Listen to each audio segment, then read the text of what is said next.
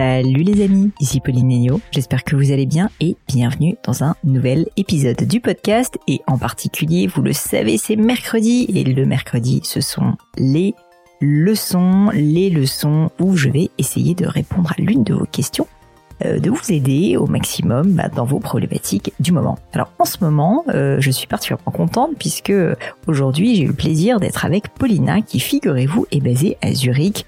Alors, certains d'entre vous le savent peut-être, j'habite désormais en Suisse alémanique, donc j'étais très contente de pouvoir essayer de répondre à sa question qui en plus est extrêmement intéressante puisqu'on va parler de culture ou plutôt de comment réussir à faire évoluer la culture ou la perception de sa marque dans une culture différente de la sienne, puisqu'en l'occurrence, Paulina est donc à la tête de l'équipe marketing d'une entreprise qui s'appelle Rabat Corner, qui est d'origine suisse-allemande, qui est donc plutôt orientée, on va dire, pour une population germanique, qui a l'habitude du cashback, c'est une entreprise de cashback, et bah, un petit peu de difficulté, Paulina, à réussir à promouvoir cette plateforme quand certains clients peuvent être réticents dans des pays francophones où on a peut-être un petit peu moins l'habitude culturellement justement du cashback. Donc on a vraiment parlé euh, de ce sujet, de comment surfer la bague ou non, ou en tout cas de comment s'adapter. J'ai trouvé que ce sujet était très intéressant et j'espère qu'il aidera de nombreux d'entre vous. Mais je ne vous en dis pas plus et laisse place à cette nouvelle leçon.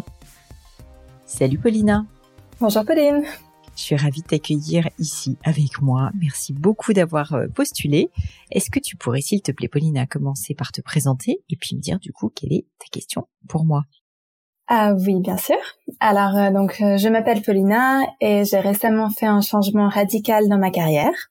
Donc je me suis lancée dans le marketing et c'est quelque chose qui me passionne beaucoup. j'ai obtenu un emploi dans ce domaine à Zurich et j'ai donc dû déménager en Suisse alémanique. Donc, euh, je sais ce que, c'est, c'est pas facile. voilà, exactement. Donc euh, c'est euh, c'est surtout très challenging aussi pour les entreprises euh, de devoir s'implanter dans tout le pays avec la mm. barrière de la langue et même parfois de la culture. Je pense que tu as pu le, le découvrir aussi. Complètement. Mm-hmm.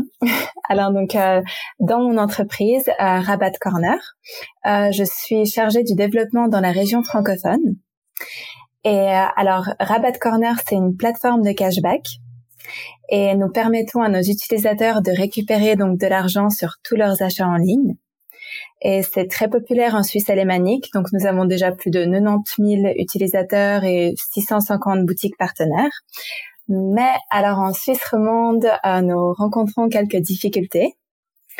Euh, alors, donc, nous avons certaines personnes qui pensent parfois qu'il s'agit d'une arnaque.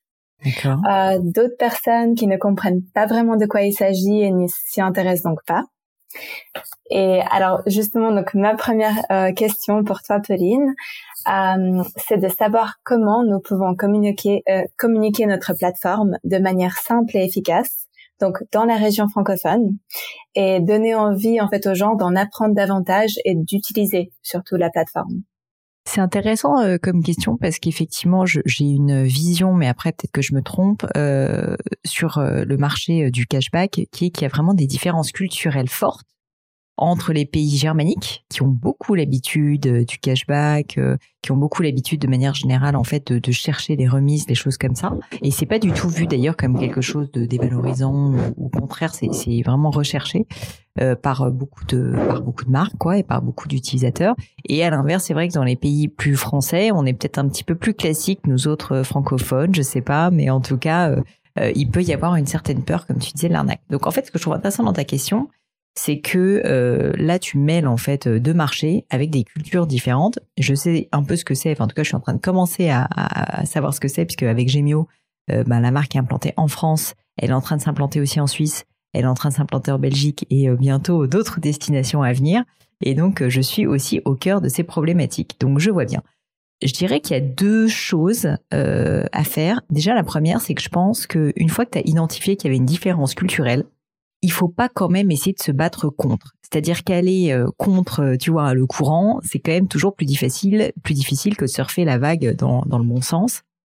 Et donc j'aurais tendance à dire que si tu as identifié que dans les pays francophones, et par exemple en, Suisse romande, euh, eh bien, il y a une défiance vis-à-vis du cashback, bah, il faut pas le nier, il faut pas en avoir peur, il faut l'assumer d'une certaine manière. Et à mon avis, dans ta communication, tu peux justement essayer de te différencier en, expliquant bah, en quoi le cashback n'est pas une, arnaque. Et donc, si tu veux, enfin vraiment éduquer, avoir une démarche pédagogique vis-à-vis de cette audience qui probablement en fait euh, bah, n'a pas juste envie qu'on essaye de lui vendre quelque chose à ce stade puisqu'elle a de la défiance et qu'elle est réticente elle veut plutôt euh, bah, soit ne pas en entendre parler soit elle peut être convaincue mais il va falloir euh, bah, justement faire un, gros travail de pédagogie et donc je dirais que le peut-être le petit conseil que je peux te donner, c'est euh, de pas euh, essayer d'appliquer les mêmes recettes que celles que tu utilises en Allemagne ou que tu vas utiliser en Suisse alémanique, parce qu'en fait probablement ça ne marchera pas. Et donc tu vas être obligé de, de vraiment essayer de comprendre bah, comment, quels sont les angles euh, de communication qui vont être intéressants euh, en, en, Suisse romande. Je peux pas te dire lesquels c'est parce que j'en sais rien. La bonne manière de le faire, c'est probablement d'aller parler euh, et de faire des interviews clients ou d'audience avec des personnes qui sont basées en Suisse romande, qui sont francophones et qui, bah, en fait, typiquement, pourront te donner énormément d'insights très très intéressants sur leur perception du cashback.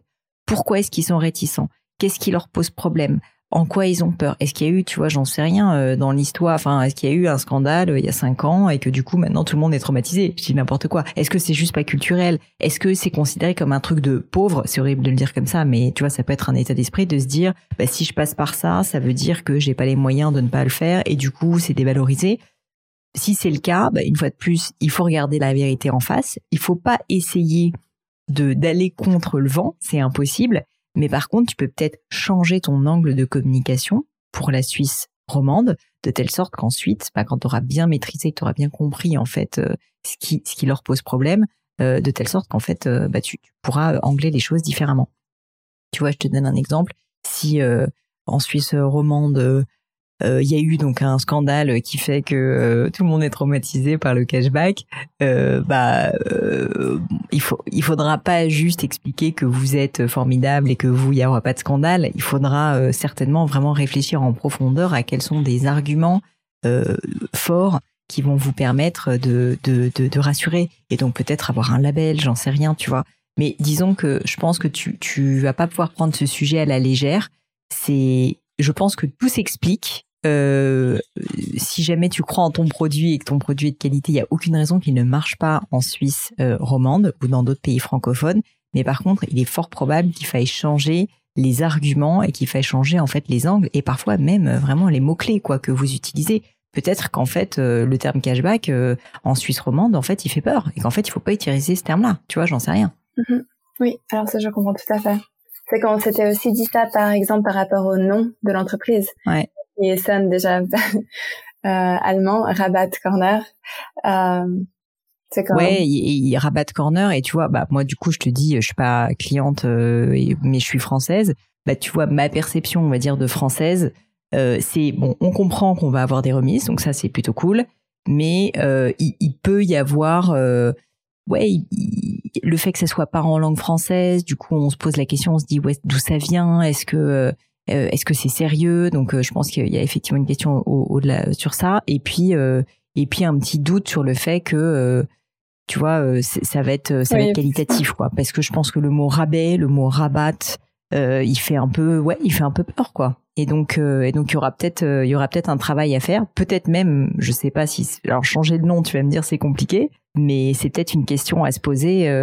Parce que si jamais vous constatez qu'en fait ça marche très bien en Allemagne, mais que vous avez vraiment pour projet euh, l'international, euh, il y, a, y, a, euh, pas mal de boîtes qui ont changé de nom. Bah, je pense notamment à la fameuse histoire de covoiturage.com qui est devenu Blablacar. Quand ils ont voulu s'internationaliser, ils se sont rendus compte que covoiturage c'était formidable en France, ça marchait très très bien parce qu'en plus les gens qui cherchaient du covoiturage, bah bam, ils tapaient le nom et le nom est tombé tout de suite dessus sur Google.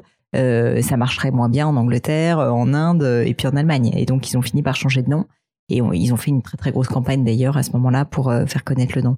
Donc euh, je te dis pas qu'il faut forcément changer de nom, mais disons qu'en tout cas je pense que si vous avez un projet de développement international hors de pays germaniques, probablement qu'il va falloir se poser euh, pas mal de questions de d'acculturation quoi. Mm-hmm. Oui, ça je comprends bien. C'est qu'on avait un peu peur en fait de, de transmettre trop d'informations euh, d'un coup et euh, c'est que euh, si on se donne la peine, le, un tout petit peu de peine, vraiment quelques secondes, on peut vite comprendre le système du cashback, comment cela fonctionne. Mais pas tout le monde a le temps et ça je le comprends tout à fait.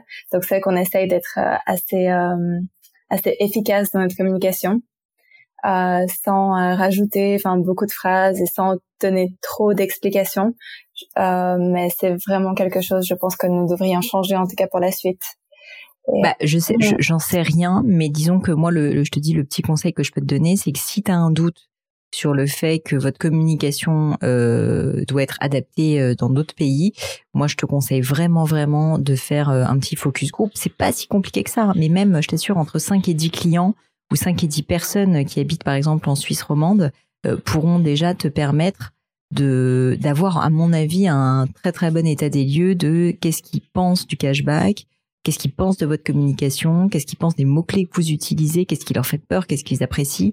Euh, tu vois, tu prends euh, une demi-heure à une heure avec une dizaine de personnes et je pense que tu auras déjà mais largement de quoi faire pour pouvoir adapter votre communication. Je pense vraiment pas qu'il faille la changer en, dans les pays germaniques. J'ai l'impression qu'elle fonctionne bien. Mais par contre, ça me paraît pas euh, inutile si tu veux de se dire, bah, dès lors qu'on change de culture sur un sujet où visiblement il peut y avoir des, des tu vois, des perceptions différentes, euh, ça me paraît pas déconnant. Moi, moi, je te donne un exemple avec Gemio. C'est un travail qu'on est en train de commencer à faire parce qu'effectivement, la joaillerie en France n'est pas perçue de la même manière, tant au niveau des produits, les produits sont pas forcément exactement les mêmes, euh, qu'au niveau des prix, qu'au niveau du discours. Dans un pays comme la France, un pays comme euh, l'Allemagne, un pays, euh, bah, la Suisse romande va être différente effectivement de la Suisse alémanique.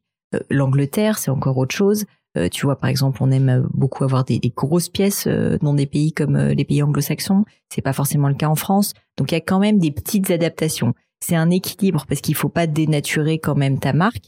Mais disons que si tu veux en faire une marque vraiment internationale, il y a des petites adaptations à prendre en compte, je pense, par pays. Et pour ça, le mieux, bah, c'est assez simplement de parler aux locaux, quoi. Mm-hmm. Oui, donc prendre aussi des personnes qui n'utilisent pas encore notre plateforme. Ouais, je, serait intéressant. Mm-hmm. Moi, je pense que ça serait intéressant si tu arrives à trouver des personnes qui ne connaissent pas, en fait, des personnes qui utilisent votre plateforme. C'est, super chouette parce qu'ils pourront vous dire qu'est-ce qu'ils apprécient dans votre plateforme et qu'est-ce qui, selon eux, en Suisse romande, bah, est euh, à valoriser mais mais c'est hyper hyper important et ça c'est quelque chose que je trouve on fait pas assez d'aller parler à des prospects, des personnes qui devraient en fait utiliser ta plateforme mais ne le font pas. Essayer de comprendre pourquoi. Ça c'est un exercice qui est vraiment hyper hyper, euh, enfin franchement hyper instructif.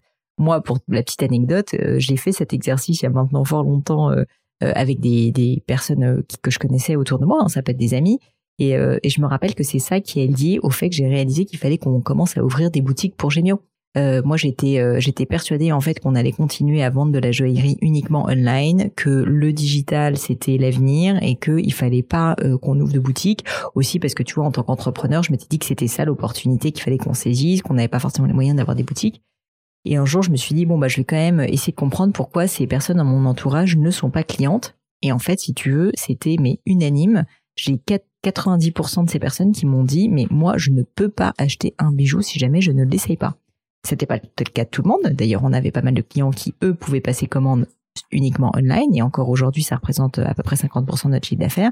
Mais il y a à peu près 50% des gens qui en fait ne se sentent pas à l'aise à l'idée d'acheter un bijou sans l'avoir essayé. Et donc on a dû adapter notre business model.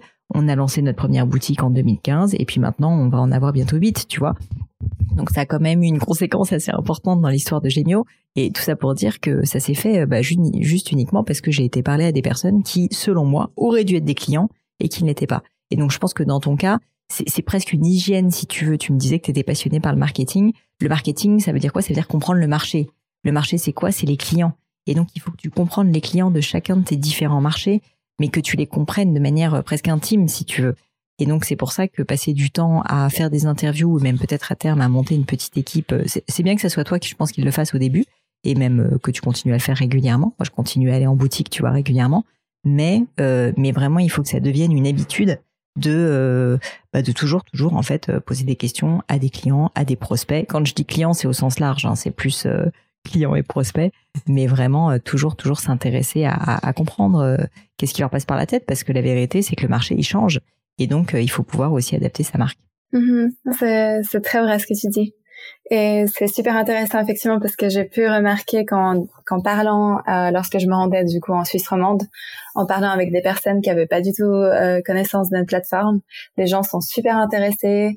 Euh, ils me demandent directement ah mais qu'est-ce que c'est? Est-ce que je peux m'inscrire directement Et quand on explique en profondeur le le, le, mmh. le, processus, ça intéresse les gens. Alors que mmh Ouais, je suis sûre.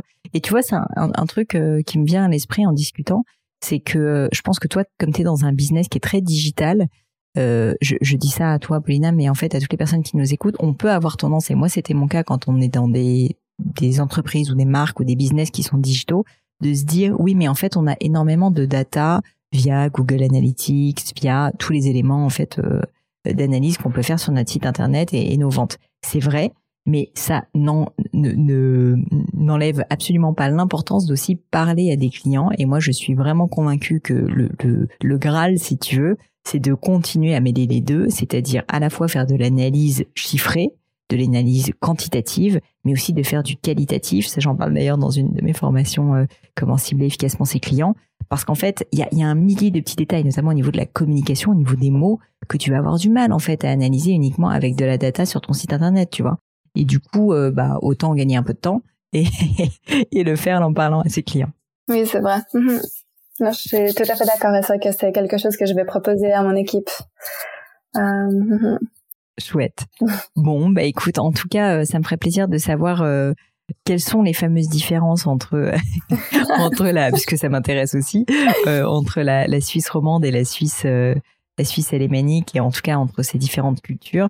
Mais effectivement, je suis d'accord avec toi, je suis à peu près sûre qu'il y en a. Et, et donc, euh, bah, affaire à suivre, à creuser. Mais je suis sûre que tu vas... Maintenant que tu, tu, tu, te le dis et que tu vas essayer de creuser le sujet, il n'y a aucune raison qu'il n'y arrive pas. Au contraire, je pense que ça va être une belle différenciation d'ailleurs pour votre boîte de réussir à jouer un peu sur les deux tableaux. Mhm. Oui, merci beaucoup. Vraiment. Bah, merci à toi, Paulina. Je te dis à bientôt. À bientôt. Et voilà les amis, c'est fini pour aujourd'hui. J'espère que cette leçon vous a plu. J'ai pour ma part passé un très bon moment. Bah, si ça vous a plu, vous savez ce qu'il vous reste à faire. N'hésitez pas à diffuser cet épisode, bien sûr, autour de vous, sur les réseaux sociaux, LinkedIn, Instagram et j'en passe. Et puis pourquoi pas un peu de bouche à oreille, hein, de vive voix, ça marche aussi. Et puis, puis surtout, si vous souhaitez postuler à une leçon, et eh bien c'est très simple. Vous pouvez me contacter sur mes réseaux sociaux, Pauline sur Instagram, sur LinkedIn, Pélénio sur Twitter. Et puis pourquoi pas avec hello.paulinegno.com. On répond à toutes vos questions. Merci à toutes pour votre attention et puis je vous souhaite une très bonne journée. À bientôt!